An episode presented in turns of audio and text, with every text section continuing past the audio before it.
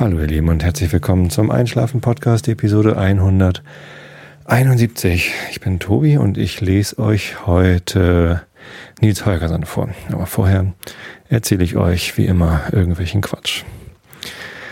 Ja, ich habe eine Wii-Fernbedienung in der Hand und äh, das hat einen Grund und zwar habe ich die per Bluetooth mit meinem Rechner verbunden, der gerade den Stream zu euch schickt und auch die, ähm, ähm, die Aufnahme macht. Und dann habe ich mir noch ein kleines Programm geschrieben, das die, ähm, also erstmal habe ich ein Programm gestartet, das äh, den Mac mit dieser Wii-Fernbedienung verbindet, das heißt da Wien Remote. Und äh, damit kann ich den, den Rechner fernsteuern. Relativ einfach gestrickt, so dass ich also jede dieser vielen Tasten der äh, Wii-Fernbedienung äh, mit dem äh, mit, mit, einer, mit einem Tastenanschlag äh, belegen kann. Aber na, es reicht, um äh, das Nötigste zu machen. Und dann habe ich nämlich noch ein kleines Konsolen-Java-Programm geschrieben. Also es läuft auf dem Terminal. Das äh, macht jedes Mal, wenn ich Enter drücke, schreibt es einen Zeitcode auf die Konsole und in eine Datei, mit dem ich dann hinterher die Kapitelmarken für diesen Podcast erstellen kann. Das ist total praktisch. Ich muss jetzt hier nur auf die B-Taste, das ist diese hintere von der Wii-Fernbedienung, einmal drauf tippen, so diesen Abzug betätigen. Und schon wird da ein Zeitcode geschrieben. Das ist total gut. Ja, warum habe ich das gemacht? Ich hätte gerne Kapitelmarken. Das heißt, ich werde den Einschlafen-Podcast demnächst nicht nur als MP3, das dann zwar auch Kapitelmarken enthält, aber das kann ja niemand benutzen, sondern auch als AAC veröffentlichen. Ähm, das hat den Vorteil, dass erstens die Datei noch ein bisschen kleiner ist und ähm, aber auch ähm, die Kapitelmarken von iTunes gut gelesen werden können. Das heißt, ihr könnt dann, wenn ihr den Podcast mit iTunes oder dem iPod oder ähnlichen Geräten, dem iPhone hört, könnt ihr vorspulen, also die, mein ganz langweiliges Gesabbel überspringen oder das Gitarrenintro überspringen, wenn ihr mehrere hört, mehrere Episoden ähm, und direkt zum Vorleseteil kommen. Ja, das könnt ihr machen. Das ähm, will ich jetzt mal ausprobieren. Und dafür habe ich ein kleines Programmchen geschrieben.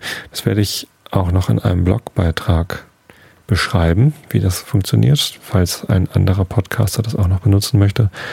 Ähm, ich habe jetzt angefangen, ein bisschen was von meinem Podcasting-Wissen, das ich in den letzten anderthalb Jahren aufgebaut habe, auch im Blog zu verewigen, damit vielleicht andere Podcaster sich was abgucken können oder mir Hilfestellungen geben können, wie man es denn noch richtiger machen könnte.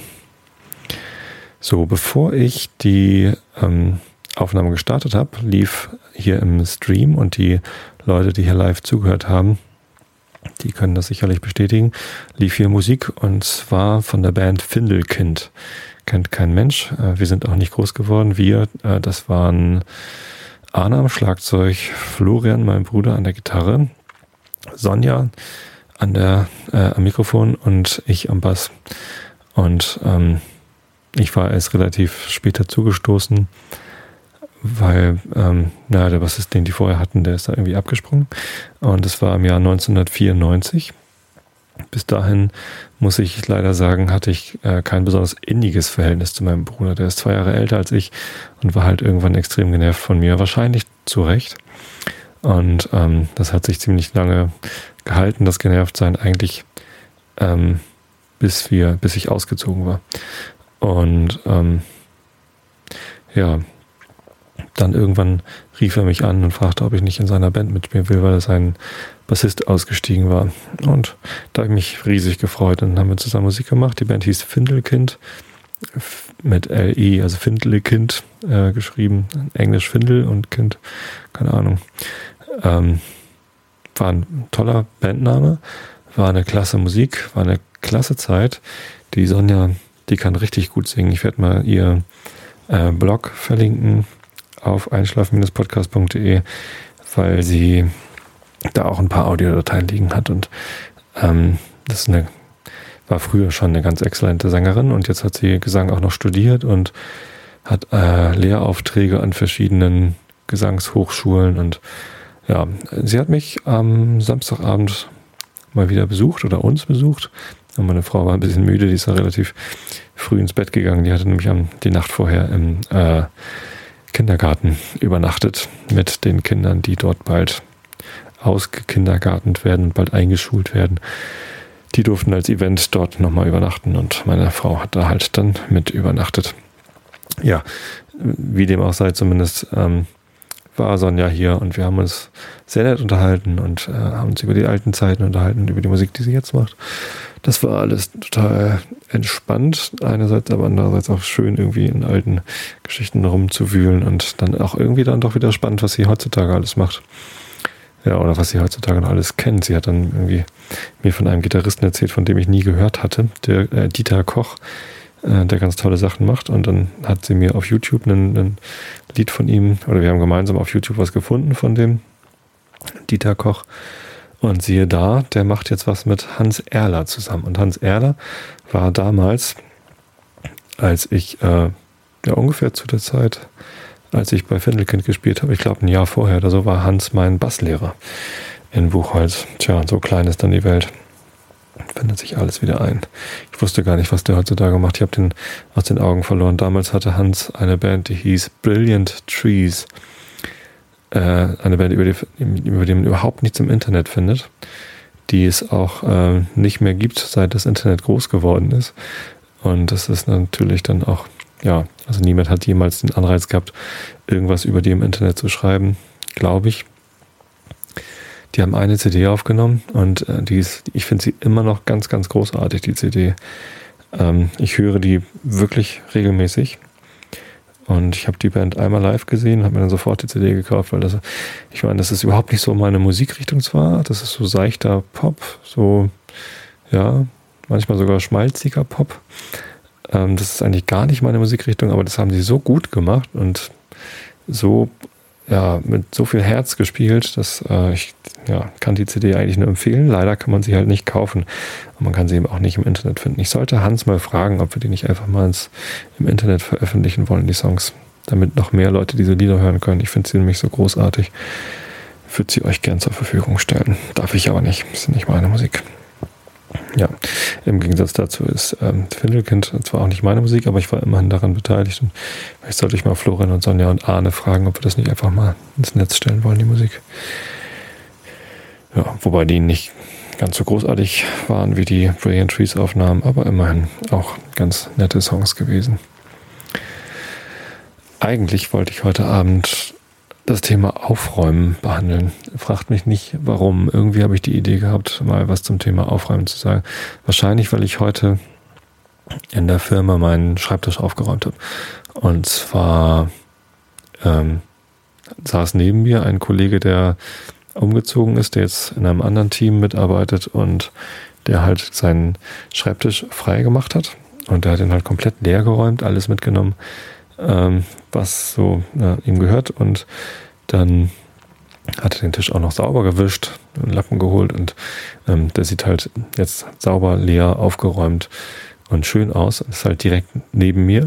Und äh, mein Schreibtisch war halt äh, weder noch, also weder aufgeräumt noch sauber. Irgendwie habe ich den lange nicht aufgeräumt gehabt und äh, die Putzfrauen, die, die wischen natürlich auch so einen Tisch nicht ab, wenn da irgendwie tausend Sachen drauf liegen, weil sie dann auch keine Lust haben, das alles irgendwie zu stapeln oder so.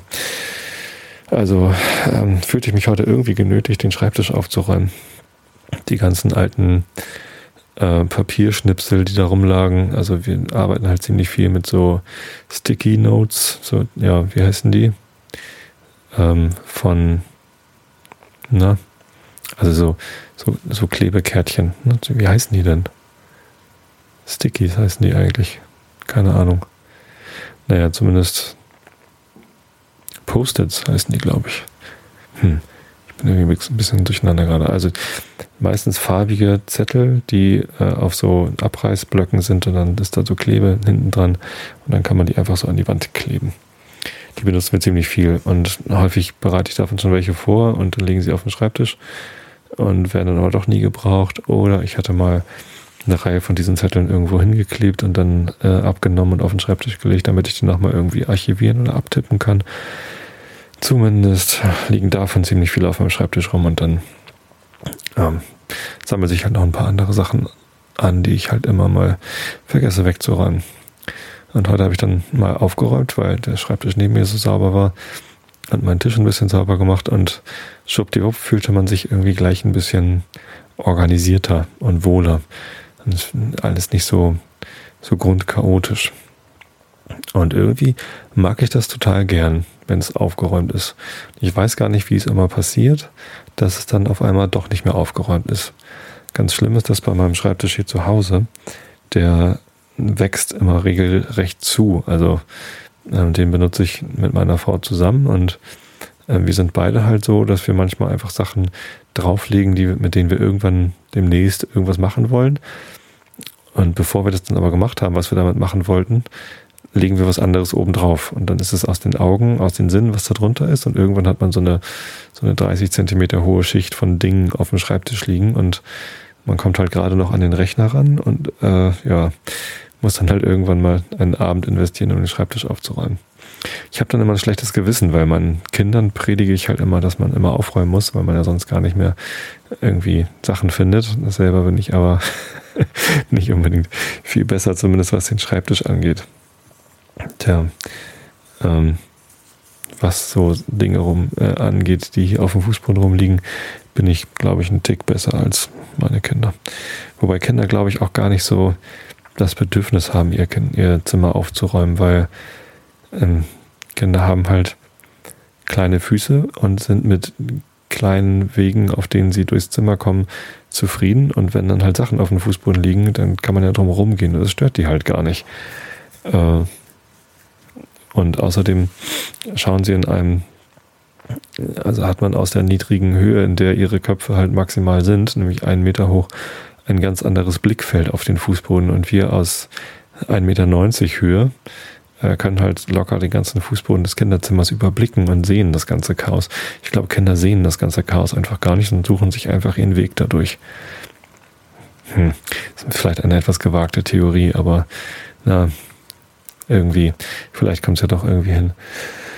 Zumindest, ja, weiß ich immer nicht so genau. Ich, einerseits finde ich Aufräumen total gut, weil wenn es aufgeräumt ist, dann fühle ich mich wohl und organisiert und auch irgendwie beruhigt, weil alles hat ähm, seinen Platz.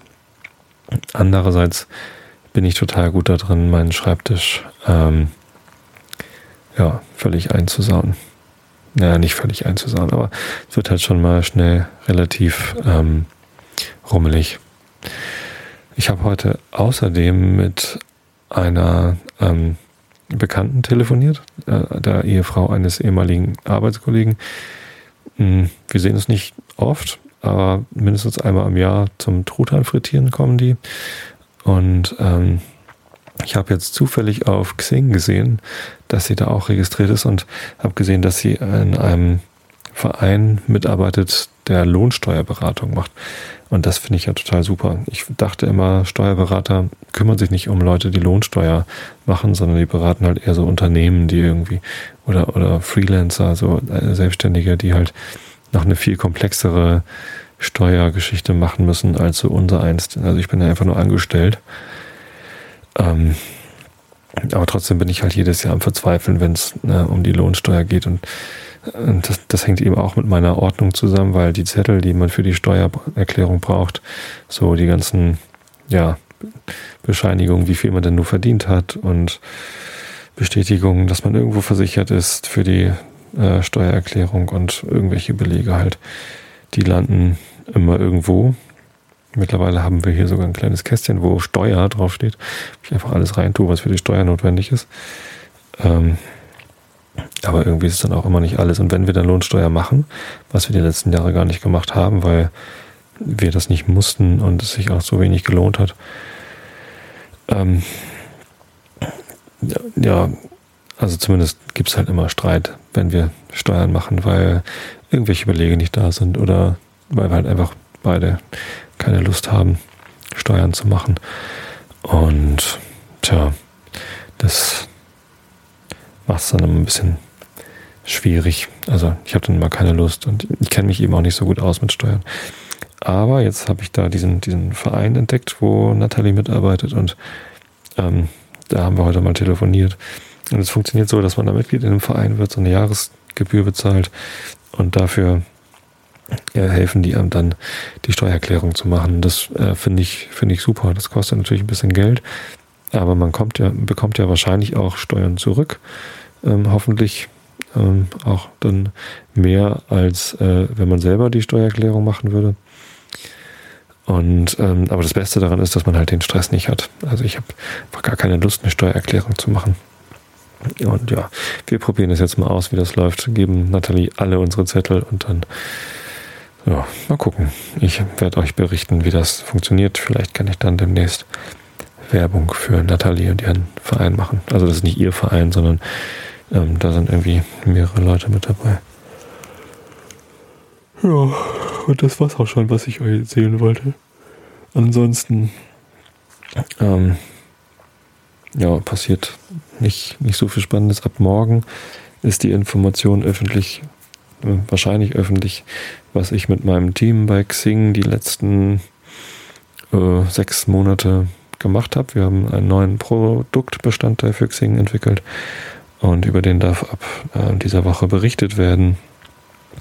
Und ab nächste Woche dürft ihr es auch alle ausprobieren, was wir da gebaut haben, wenn es euch denn interessiert.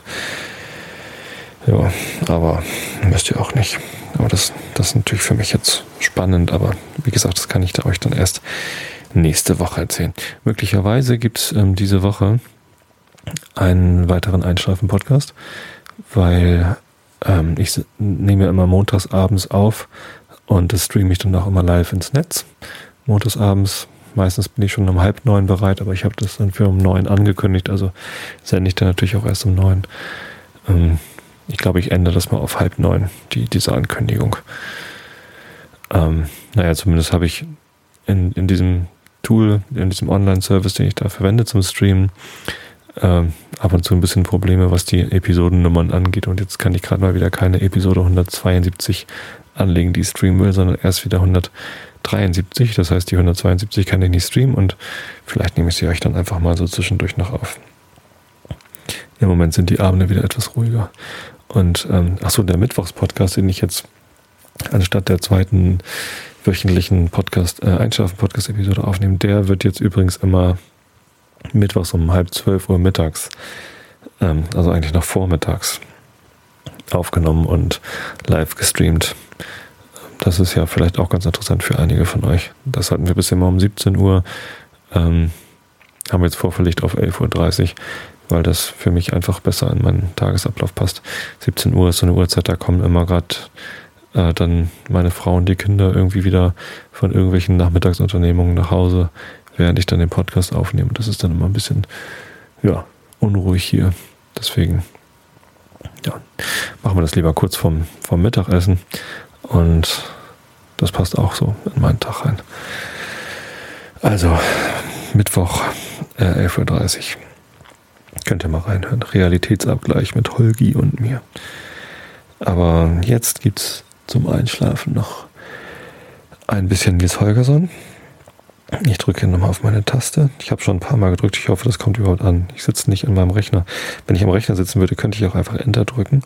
Aber ich sitze nicht am Rechner, sondern liege gemütlich auf dem Sofa, damit man das Lüftergeräusch auch nicht so laut hört vom Rechner. Und lese euch jetzt gleich Nils Holgersson vor und drücke hier noch einmal die B-Taste. Also Augen zu und zugehört. Kapitel 23 in Nerke 23.1 Ysetas Kaiser. In Nerke hatten sie in alten Zeiten etwas, das sie sonst nirgends in der Welt hatten, nämlich einen Kobold, die Ysetas Kaiser.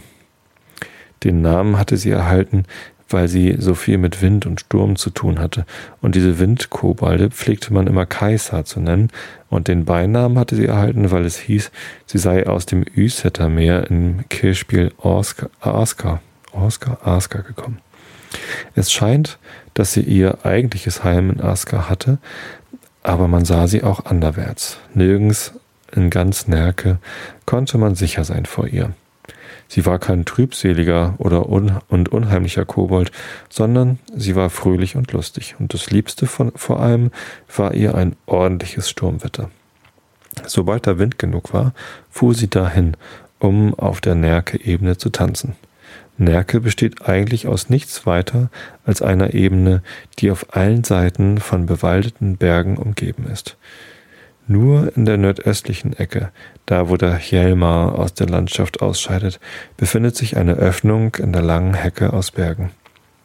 Wenn nun der Wind eines Morgens draußen auf der Ostsee Kräfte gesammelt hat und auf das Land zugefahren kommt, geht er ganz ungehindert zwischen die Sörmlandshügel und schlüpft ohne sonderliche Mühe beim Hjelmar nach Nerke hinein. Dann braust er dahin, quer über die Nerke-Ebene, aber nach Westen zu stößt er auf die hohe Felswand des Kielsberges und wird zurückgeworfen. Er krümmt sich wie eine Schlange und fährt dahin, gen Süden. Dort aber stößt er auf den Tivet und bekommt einen Puff, so dass er nach Osten zustürzt. Nun, dort im Osten liegt der Thylöser Wald, und der schickt den Wind gen Norden nach Käglern. Und von Käglern fährt der Wind noch einmal dahin auf die Kilsberge und den Tivet und den Thylöser Wald zu.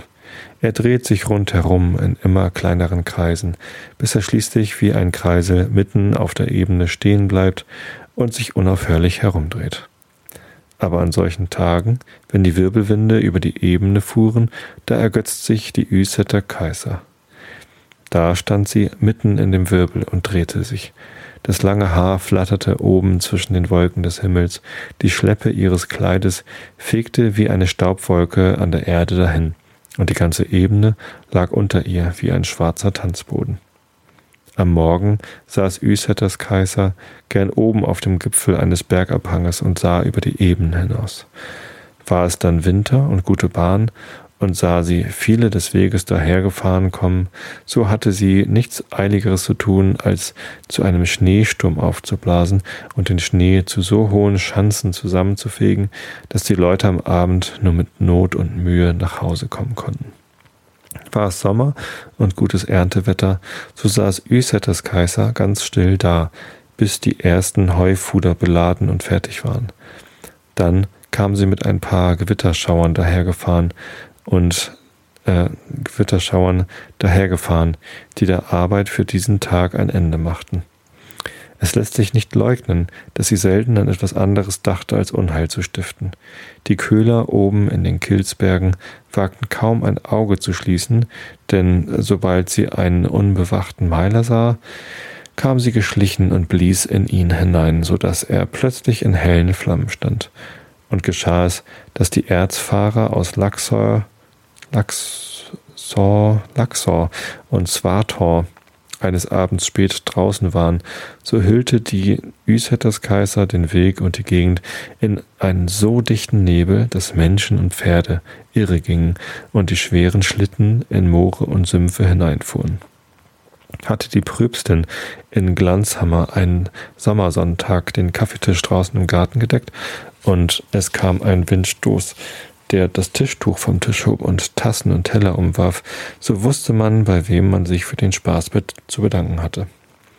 Wurde dem Bürgermeister in Örebro der Hut abgeweht, so dass er über den ganzen Marktplatz hinter ihm herlaufen musste, stießen die Leute von der Wienö in Chelma mit ihrem Gemüseboten auf Grund, wehte die Wäsche, die zum Trocknen aufgehängt war, herunter und wurde schmutzig, schlug der Rauch eines Abends in die Stube hinein und konnte er den Weg durch den Schornstein gar nicht finden. Da war niemand in Zweifel, wer auf Kurzweil ausgezogen war. Aber wenn auch Üsetters Kaiser allerlei neckische Streiche liebte, so war doch eigentlich nichts Böses in ihr. Man konnte sehr wohl merken, dass sie am schlimmsten gegen diejenigen war, die zanksüchtig und geizig und boshaft waren. Brave Leute und kleine arme Kinder nahmen sie oft in Schutz. Und alte Leute erzählen, dass einmal, als die Askers Askerser Kirche nahe daran war abzubrennen, Üsetes Kaiser gefahren kam und sich mitten in Feuer und Rauch auf dem Kirchdach niederließ und die Gefahr abwehrte. Und doch waren die Leute in Nerke der Üsetes Kaiser oft recht überdrüssig, aber sie ermüdete nie, sie zum Besten zu haben.